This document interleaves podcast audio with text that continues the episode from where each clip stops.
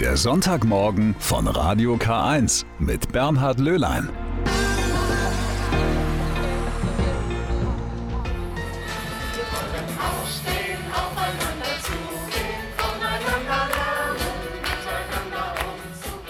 Sie hören es, der Sonntagmorgen kommt heute nicht aus dem Studio in Eichstätt, sondern direkt vom Katholikentag in Stuttgart. Von Mittwoch bis heute sind hier 25.000 Menschen etwa zusammengekommen, um miteinander Leben zu teilen. Leben teilen, so das Motto dieses großen Christentreffens, das erste nach Corona. Und so freuen sich die vielen Menschen miteinander den Glauben zu teilen, miteinander zu diskutieren, auch Streitgespräche zu führen, denn die katholische Kirche ist bunt und es gibt vieles, worüber man berichten kann. Und das tue ich heute für Sie. In den kommenden drei Stunden habe ich einige Eindrücke für Sie zusammengestellt und natürlich auch von Menschen aus der Region, aus dem Bistum Eichstätt, die hierher nach Stuttgart gekommen sind. Ich bin Gerda Bauernfeind, Mitglied im Vorstand des Diözesanrates Eichstätt und ich freue mich hier am Katholikentag in Stuttgart wieder mit dabei zu sein. Es ist schön über so gute Begegnungen und das Mitwirken hier am Stand. Also es ist immer wieder ein Erlebnis für mich. Sie gehört zu einem Katholikentag dazu wie das Amen in der Kirche, die Kirchenmeile. Hier präsentieren sich die Gemeinschaften, Vereine, Verbände der katholischen Kirche kunterbunt. Da gibt es nichts, was es nicht gibt. Und es gibt auch das Bistum Eichstätt. Richard Ulrich, Geschäftsführer vom Diözesanrat, ist wieder hier. Schon in Regensburg haben wir darüber gesprochen, in Leipzig und in Münster. Wie präsentiert sich jetzt das Bistum hier in Stuttgart? Ja, wir sind in äh, Stuttgart hier mit äh, dem Bistumsstand wieder vertreten und haben diesmal den Schwerpunkt Ökumenisches Pilgerzentrum Heidenheim. Ist eine Initiative der Evangelischen Landeskirche und anderer. Und mit dabei ist auch das Bistum Eichstätt. Und äh, wir präsentieren uns diesmal als ein Ort in Heidenheim, der Bistumsgeschichte atmet, der Ort der ersten Äbtissin der heiligen Walburga und äh, von daher eine enge Verbindung hat zum Bistum Eichstätt. Und über dieses äh, Pilgerzentrum haben sich auch viele interessante Gespräche am Stand schon entwickelt. Es gibt immer wieder Nachfragen, wo denn das ist und Ja. äh, wir interessieren uns dafür. Ja, wollen das vielleicht auch mal uns anschauen und die Wege um das Kloster gehen. Wo ist das denn? Da muss man selbst äh, Menschen aus dem Bistum Eichstätt immer wieder darauf hinführen. Wo liegt denn das Kloster Heidenheim genau? Man kann es vielleicht so lokalisieren, es äh, liegt zwischen Gunzenhausen und Oettingen. Genau. Und die Menschen äh, können dorthin kommen zu Veranstaltungen, aber es liegt auch auf dem Pilgerweg. Überhaupt das Pilgern, das Unterwegssein, das scheint ja wieder sehr modern zu werden. Genau, Pilgern ist immer noch im Trend und äh, dieser Trend verstärkt sich auch noch. Und äh, das greifen wir im Kloster Heidenheim auch auf. Es liegt zunächst einmal natürlich an einem Jakobsweg von Nürnberg nach äh, Ulm. Und äh, mittlerweile verbindet auch ein ökumenischer Pilgerweg Eichstätt mit Heidenheim und damit die zwei Orte, äh, an denen unsere Bistumsheiligen Willibald, Walburga und Wunibald gewirkt haben. Und äh, von daher ist es wahrhaft ein ökumenischer Pilgerweg, weil er das katholische Eichstätt in Anführungszeichen mit dem evangelischen Heidenheim verbindet. Und nun gehören zum Sendegebiet von Radio Inn natürlich auch noch andere Bistümer. Die Sendewellen strahlen sozusagen über die Diözesangrenzen hinweg. Da ist hier auch auf der Kirchenmeile die Diözese Augsburg. Ulrich Bobinger, wie stellt sich die Diözese Augsburg, gerade der Norden, Neuburg-Schobenhausen, Landkreis und Stadt Pfaffenhofen, gehören ja auch zum Sendegebiet von Radio Inn. Ja, das stimmt. Äh, Auf dem Bistumsstand weisen wir hin auf das große Ulrichsjubiläum. Das ist ein ganzes Festjahr, was nächstes Jahr im Juli beginnen wird. Damit erinnert man nicht nur an 1100 Jahre Bischofsweihe des heiligen Ulrich, sondern man schaut auch nach vorne. Und so wollen wir den Leuten Lust machen, ein bisschen sich mit diesem Heiligen zu beschäftigen und vor allen Dingen zu fragen, was hat das eigentlich mit mir heute zu tun? Okay. Nächstes Jahr das große Jubiläum. Wird das nur in Augsburg gefeiert oder kriegt man am Rande des Bistums auch was mit davon?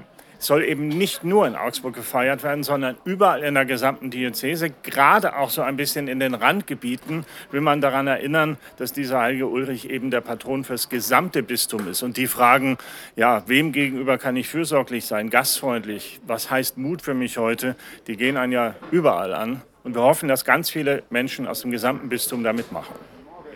Und ein paar Schritte weiter, da ist der Stand des Bistums Regensburg auf der Kirchenmeile. Den Ortschaften wie Wollensach oder Kösching, Pförring, Mindelstetten, all das gehört ja schon zum Bistum Regensburg. Da bin ich jetzt bei Manfred Föhrenrohr. Wie präsentiert sich denn das Bistum Regensburg? Der Stand des Bistums Regensburg wird vom Diözesankomitee gestaltet und wir haben uns bei dem Stand am Leitwort orientiert, Leben teilen, Bibel teilen ist unser Motto. Äh, diese, beim Bibelteilen geht es um die Sieben-Schritte-Methode, die von äh, Regensburger Missionsbischöfen im Lumko-Institut in Südafrika entwickelt wurde und auch weltweit verbreitet wurde. Und da haben wir gedacht, es gibt, hat einen guten Bezug zum Bistum Regensburg, passt auch zum Leitwort und das wollen wir einfach den Leuten nahebringen. Das Leben mit der Bibel ist also aktuell. Das Leben mit der Bibel ist immer aktuell. Wir haben auch verschiedene Postkarten entwickelt, äh, wo Bibelstellen drauf sind, äh, die Mut machen sollen, die äh, Dank aussprechen können. Die kann man damit nach Hause nehmen oder auch nach Hause schicken oder an die Pinnwand hängen. Und die sollen daran erinnern, dass die Bibel eigentlich ein Buch ist für alle Lebenslagen. Das ist ein Trostbuch, das ist ein Hoffnungsbuch. Man kann Kraft daraus schöpfen und das wollen wir eben den Leuten dann eben nahebringen. Und zu guter Letzt schaue ich noch vorbei beim Stand des Erzbistums München und Freising, denn ganz im Norden, der nördlichste Zipfel, gehört ja auch zum Sendegebiet von Radio Inn, zum Beispiel Scheiern. Bei mir ist jetzt Beate Meier. Was bieten Sie denn hier am Stand zum Katholikentag an? Ja, unser Thema ist die sieben Werke der Barmherzigkeit, die wir auch in ein bisschen neueren Form präsentieren.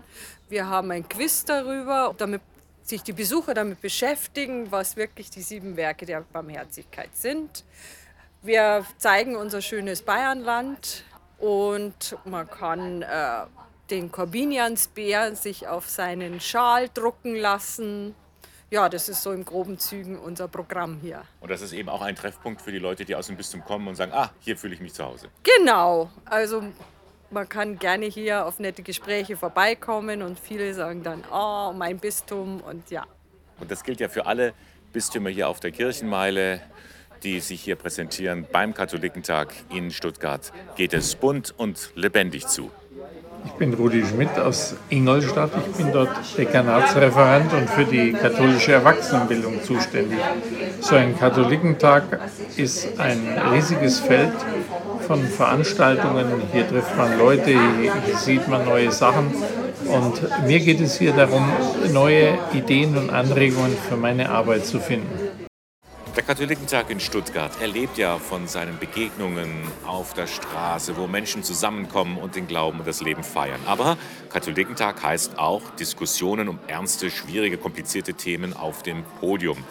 Hier bin ich jetzt gelandet bei den wahren Kosten von Lebensmitteln. Und zwar deswegen, weil Evi Weichenrieder mitdiskutiert. Sie ist Ingolstädterin und sie ist Leiterin der Nachhaltigkeitskommunikation bei HIP in Pfaffenhofen und war mit auf dem Podium. Grüß Gott, Frau Weichenrieder. Hallo, grüße Herr Löhlein. Sie haben hier gesprochen über die wahren Kosten von Lebensmitteln. Ja. Äh, da gibt es ja das Stichwort True Cost Accounting. Was ist das? True Cost Accounting, dahinter verbirgt sich der Ansatz, berechnen zu wollen, wie Lebensmittelpreise eigentlich gestaltet sein sollten, damit wirklich die Themen abgebildet sind aus der kompletten Wertschöpfungskette, die sich eigentlich am Regalpreis widerspiegeln sollten.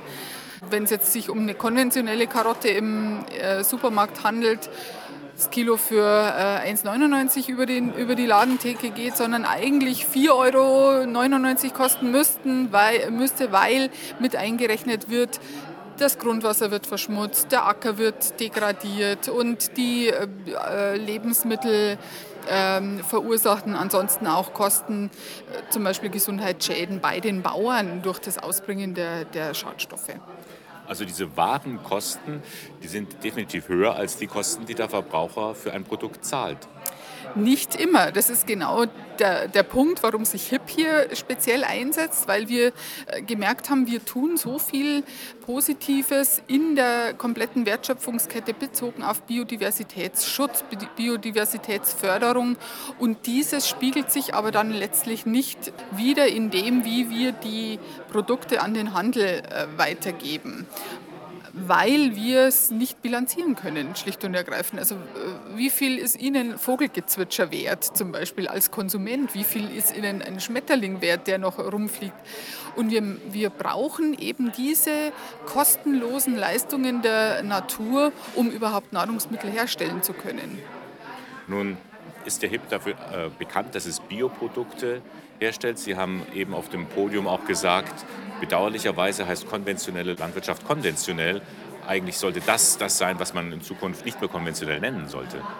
Ja, das ist äh, für mich eigentlich eine Irreführung. Ja. Konventionell, das Normale sollte eigentlich das sein, was, was das Positive äh, auslöst in der Landwirtschaft. Und die konventionelle Landwirtschaft verursacht äh, häufig massive Schäden und wir fahren das System Landwirtschaft an die Wand mit dem Einsatz von Düngemitteln, dem Einsatz von, von Pestiziden. Wir erleben es jetzt durch die Ukraine-Krise. Die, die Düngemittel äh, werden knapp, weil einfach die Lieferketten unterbrochen sind.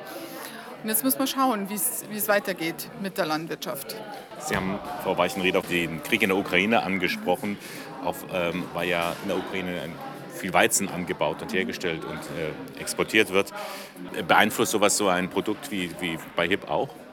Es beeinflusst äh, natürlich, weil äh, wir auch angewiesen sind auf Ketten, jetzt weniger auf, auf diese Weizenlieferungen, aber ähm, aus unseren Verbänden melden die, insbesondere die Geflügelhersteller, eine hohe Knappheit an den Futtermitteln für Geflügel. Also es wird da jetzt auch in der Politik schon versucht, diese Futtermittelverordnung für Bio-Geflügel anzupassen, weil die Hersteller angewiesen sind auf diese ähm, Ölkuchen. Also die nutzen das Abfallprodukt der Sonnen, äh, des Sonnenblumenöls und äh, der Weizenproduktion, um die Geflügel, äh, Biogeflügel mit Bioabfall ähm, aus diesen Produktionen zu füttern.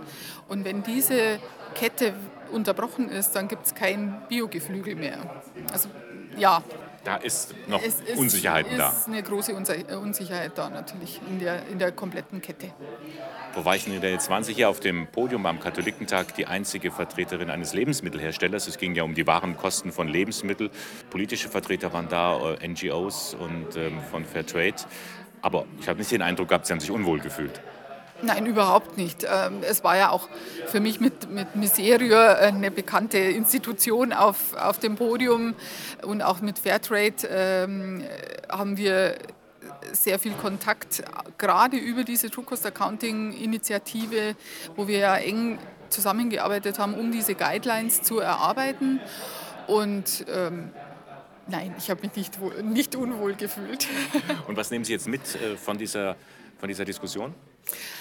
Also insbesondere macht mir Mut, dass so viele junge, engagierte äh, Damen vor allem, also es war ja heute ein sehr weiblich besetztes Podium, überraschenderweise, da sind, die Zukunft gestalten. Das ist was, was mir als, äh, ich sage jetzt mal, mittelalte äh, Mama von, von, von Kindern, die ungefähr in dem Alter sind, Mut macht für die Katholiken einerseits, aber auch für die, für die Welt, wie sie weitergehen kann, weil ich denke, es ist nicht bezogen auf, auf Deutschland oder jetzt hier auf den Katholikentag, dass so junge, engagierte Menschen unterwegs sind.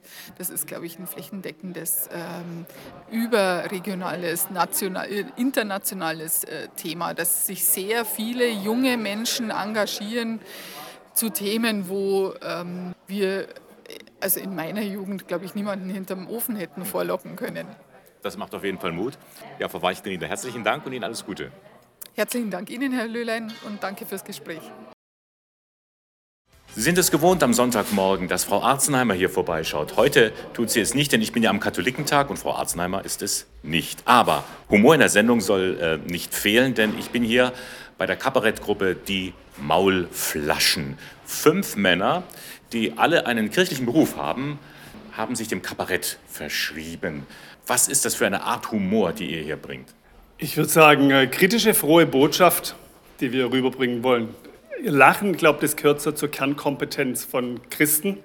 Und das kommt oft zu kurz. Vieles bleibt so verkopft und wir bringen da mal noch so einen Gegenpol dazu. Nun ist es ja so, äh, in der Kirche hat man prinzipiell nicht so viel zu lachen. Darf man sich über die Kirche so ein bisschen lustig machen? Ja.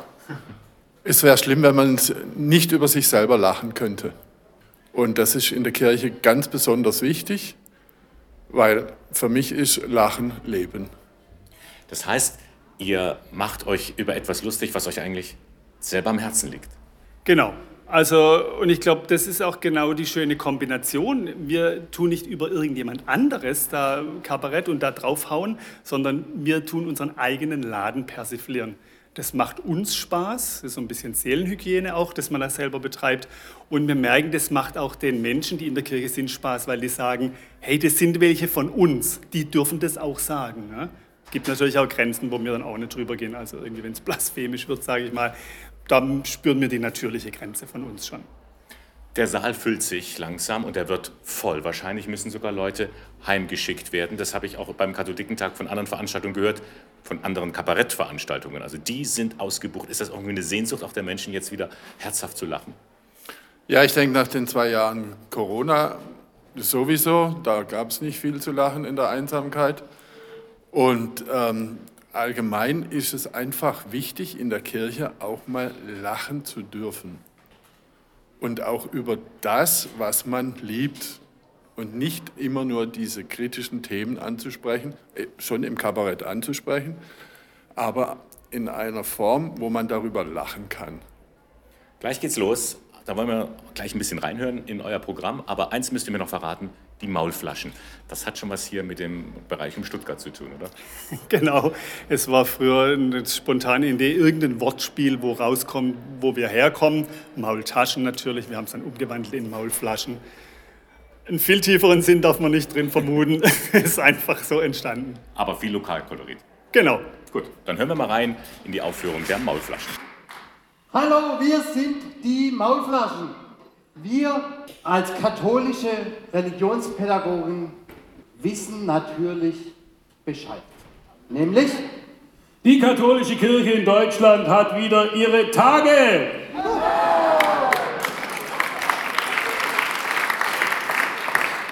Und wir haben ja gehofft, dass die Mutter Kirche endlich in die Wechseljahre kommt.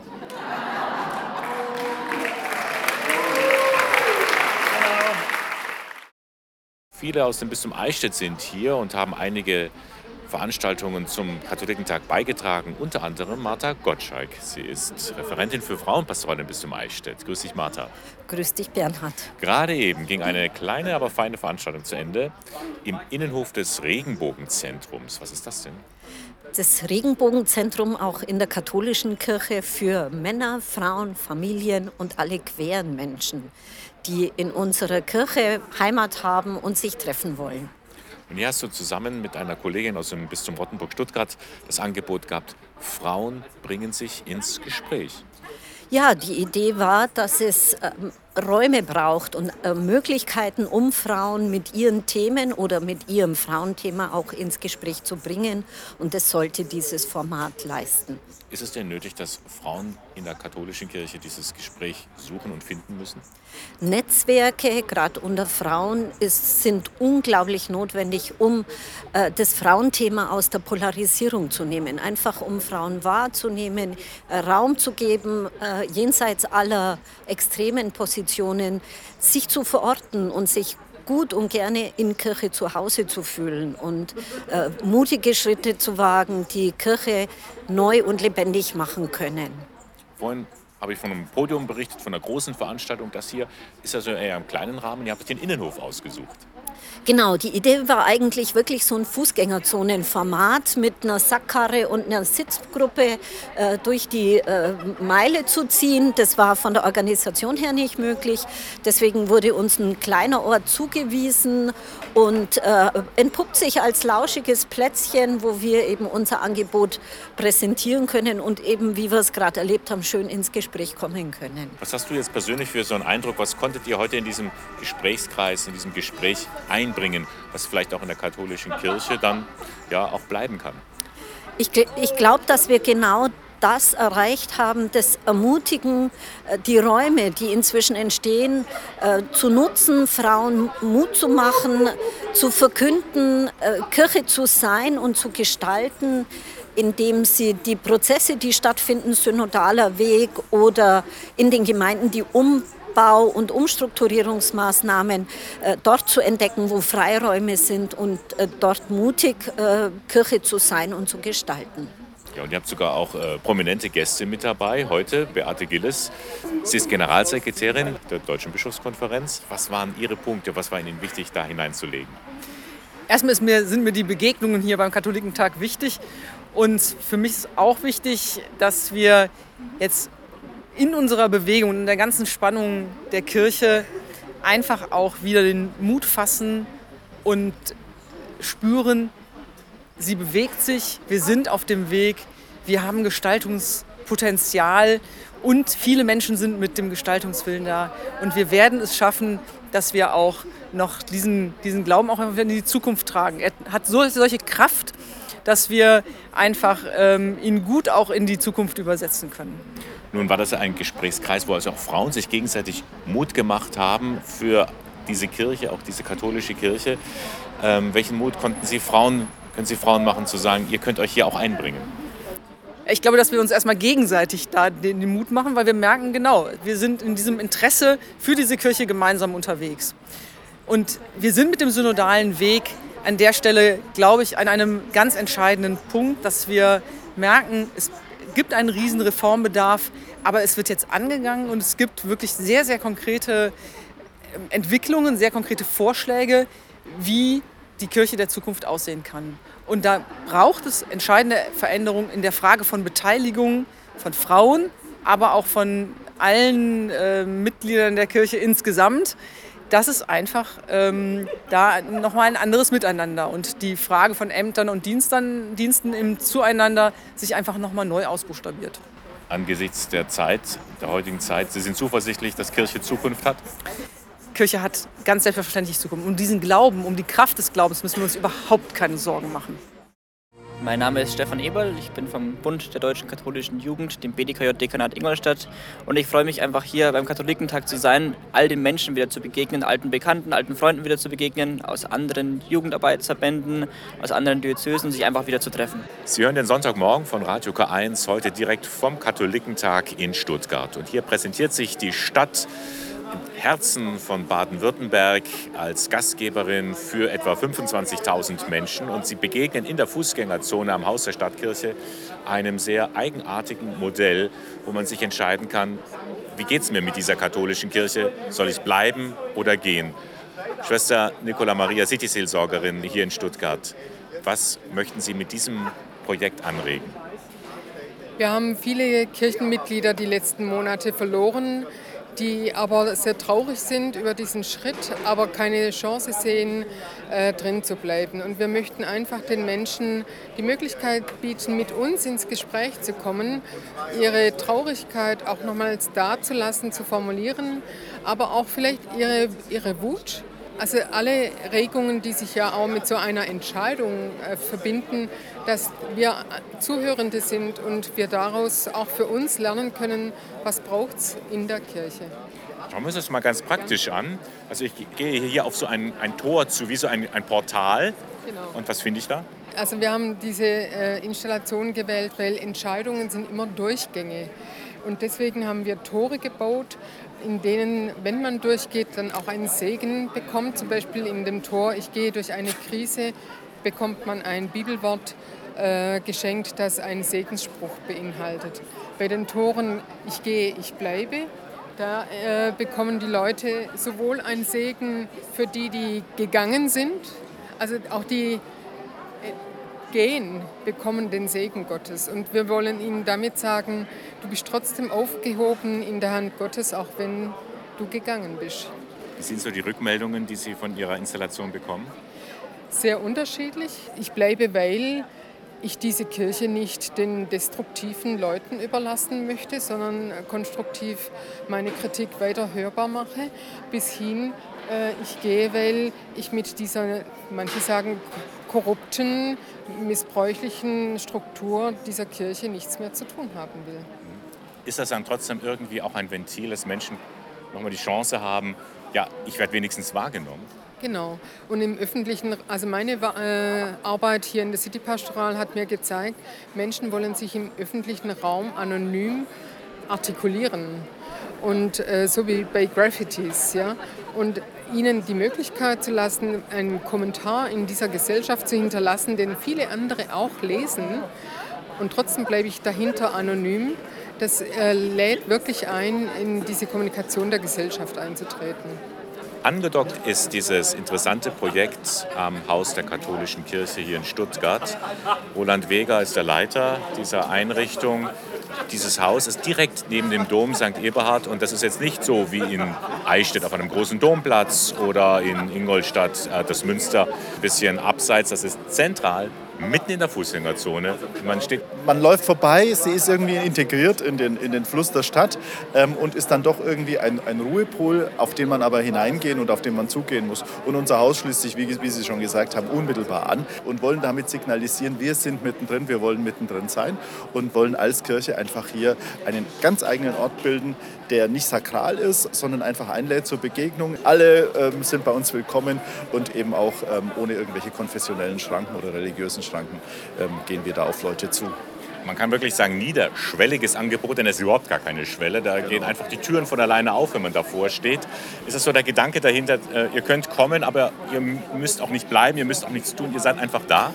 Genau, das ist so. Wir, wir wollen, das haben Sie jetzt gerade eben schon gesagt, keine Schwelle da. Es ist sogar so, dass wir, dass wir einen Durchgang haben, eine Passage quasi bilden von der Königstraße hinter zu der anderen Straße, ähm, die ähm, auf der Rückseite unseres Hauses ist. Und Menschen wirklich so en passant quasi die Möglichkeit geben, ein bisschen mit katholischer Kirche in Berührung zu kommen und wirklich ein bisschen. Wir machen verschiedene Angebote und es ist was, ich sage mal so ein bisschen religiöse Impulse, christliche, katholische Impulse zum Mitnehmen.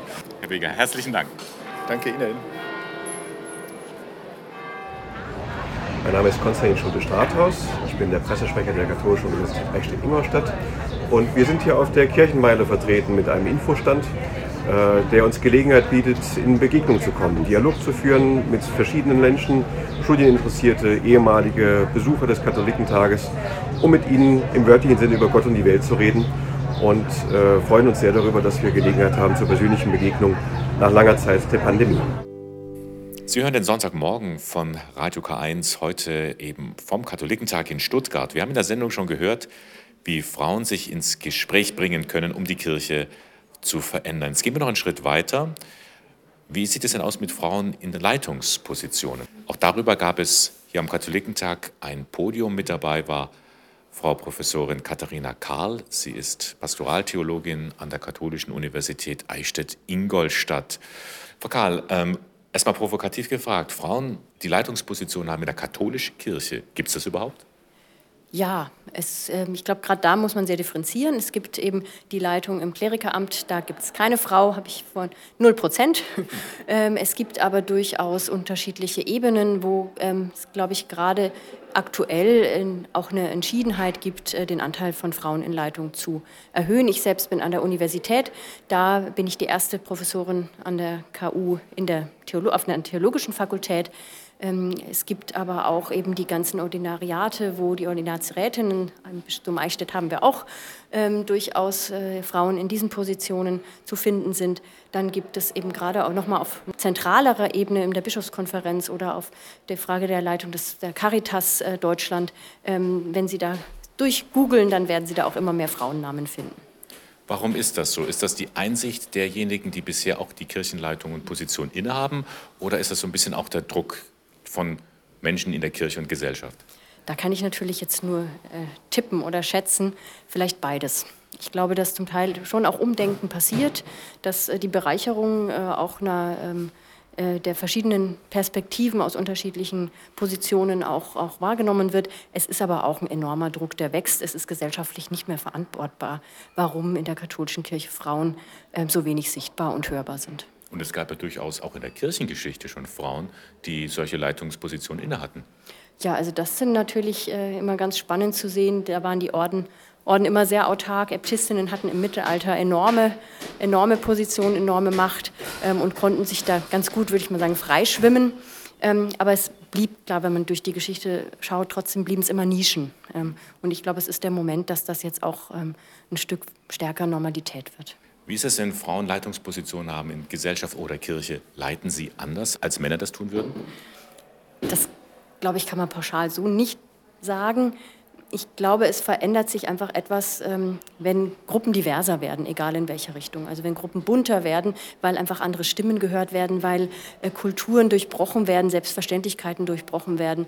Äh, das frischt nicht nur auf, das verändert tatsächlich, fordert heraus, aber verändert auch den Umgang miteinander. Und deshalb würde ich sagen, natürlich da, wo mehr Frauen in Gruppen sind, äh, wird das, wird das deutlich. Also es scheint so langsam normal zu sein, dass Frauen Leitungspositionen in der Kirche innehaben? Es ist noch nicht normal. Ich höre sehr, sehr oft äh, Sie als Frau. Und da denke ich immer, wenn das so in den Mittelpunkt gestellt wird, dann ist es noch keine Normalität. Aber ich glaube, wir sind auf einem guten Weg. Was können Sie abschließend gefragt jungen Frauen mit auf den Weg geben, die ja vielleicht auch irgendwann mal Führungspositionen in Gesellschaft oder Kirche übernehmen könnten? Ähm, ja, sich selber treu zu bleiben, an sich zu glauben. Ich glaube, den Schritten zu folgen, die sich auftun und auch Hilfe anzunehmen. Also ich habe enorm profitiert, äh, ganz oft von Menschen, die mich unterstützt haben. Sehr oft auch Frauen, die sensibel waren für äh, in der Wissenschaft nochmal auch für die, äh, die Schwierigkeiten, die Hürden, die sich da auftun. Ähm, und ich ähm, finde schon auch, dass Frauen nochmal die besondere Herausforderung haben, Familie und Beruf unter einen Hut zu bringen. Äh, und auch da, ähm, glaube ich, also würde ich Ihnen auch wünschen, durchzuhalten ähm, und nicht zu schnell das Handtuch zu werfen. Sagt Katharina Karl. Sie ist Pastoraltheologin an der Katholischen Universität Eichstätt-Ingolstadt. Herzlichen Dank. Danke Ihnen. Der Katholikentag in Stuttgart. Ein Ort, an dem ernsthaft und intensiv diskutiert wird über Gott und die Welt. Viele Promis sind auch in diesen Tagen hier gewesen und haben ihre Sicht der Dinge den vielen Menschen mitgegeben. Eine Zusammenfassung der vergangenen fünf Tage nun von Gabriele Höfling. Also mich hat total beeindruckt, einfach doch so viele Menschen noch mal wieder zusammen zu sehen, denen Glaube noch wichtig ist. Ja, einfach so nette Leute kennenlernen. Es gibt ja wirklich so einen riesen Stapel an Angeboten. Solche Fragen, wie geht es weiter mit der Kirche, finde ich sehr spannend. Ich mag diese Art Veranstaltungen und ich finde es einfach cool. Die Möglichkeit wieder zu haben, einfach Gemeinschaft zu erleben und nicht zu Hause in der Isolation zu sein. Ja, auch dieser Katholikentag ist bunt. An ihren lachsfarbenen Schals sind die Besucher schnell zu erkennen. Sie singen, beten, diskutieren gemeinsam, buchstäblich über Gott und die Welt. Ein dominierendes Thema auch hier der Krieg in der Ukraine. Auf einer Demo fordern die Gläubigen Frieden für das Land, sowie auch Bundeskanzler Olaf Scholz. Dieser Krieg richtet sich nicht allein gegen die Ukraine, sondern gegen Werte und Überzeugungen, die uns als Gesellschaft verbinden, die ausmachen, wer wir sind. Demokratie, Freiheit, Gerechtigkeit, Menschenwürde. Putin darf mit seinem zynischen, menschenverachtenden Krieg nicht durchkommen. Mindestens indirekt ist der Krieg auch mit anderen großen Krisen der Welt verbunden, mit dem Klimawandel oder dem weltweiten Hunger. Auch das wird bei den Diskussionen deutlich. Bundespräsident Frank-Walter Steinmeier. Viele Gegenden der Welt sind in den kommenden Monaten von Hunger und Tod bedroht, vor allem im Osten und Süden Afrikas. Denn die Folgen von Putins Krieg treffen auf Staaten, die sich noch immer nicht von Corona erholt haben. Und sie treffen auf Regionen, in denen wegen der Klimakrise die Böden austrocknen und unfruchtbar werden. Aber nicht nur die weltpolitische Lage hat sich in den vergangenen Jahren verändert, auf dem Katholikentag zeigt sich auch eine veränderte Kirche. Waren zu dem Treffen in Münster vor einigen Jahren noch 90.000 Besucher gekommen, kann das Treffen in Stuttgart mit solchen Zahlen nicht mehr annähernd mithalten. Gründe gibt es viele. Manche sind vielleicht noch vorsichtig wegen Corona. Das andere, da dürfen wir nicht drüber wegreden, ist, die Situation der Kirche. Sich als Katholik und Katholikin draußen sehen zu lassen, ist im Moment nicht einfach. Und da muss ich sagen, wir machen es Ihnen nicht immer einfach und die Gesamtsituation ist nicht leicht. Sagt Georg Betzing, der Vorsitzende der Deutschen Bischofskonferenz. Die Aufarbeitung des Missbrauchsskandals, Macht besser verteilen, Frauen stärker beteiligen. In der katholischen Kirche gibt es viele Baustellen. Die gilt es weiter zu beackern, fordert Irmestetter Karp, Vertreterin der Laien. Wir wollen mehr Gerechtigkeit, mehr Glauben, mehr Ganzheitlichkeit in unserer Kirche. Dafür sind wir bereit zu streiten, bereit auch zu kämpfen, bereit, die Kirche vom Kopf auf die Füße zu stellen. Und das war der Sonntagmorgen von Radio K1, heute direkt vom Katholikentag. Fünf Tage lang waren hier 25.000 Menschen etwa zusammen, um Leben und Glauben zu teilen. Es waren weniger als sonst. Frühere Katholikentage hatten vielleicht noch mehr Anziehungskraft. Vielleicht liegt es auch noch an der noch nicht überwundenen Corona-Pandemie, aber natürlich auch daran, dass sich viele Menschen schwer tun, den Glauben in diesen Tagen so offen zu bekennen. Trotzdem gab es mutige Zeugnisse und viele wichtige Beiträge, die hoffentlich noch lange nachhallen. Ich danke fürs Zuhören. Das war Radio K1, der Kirchenfunk aus dem Bistum Eichstätt. Moderation und Redaktion der Sendung Bernhard Löhlein. K1 finden Sie wie gewöhnlich in Eichstätt in der Luitpoldstraße 2. Ich wünsche Ihnen jetzt noch einen schönen Sonntag. Bis zum nächsten Mal. Alles Gute.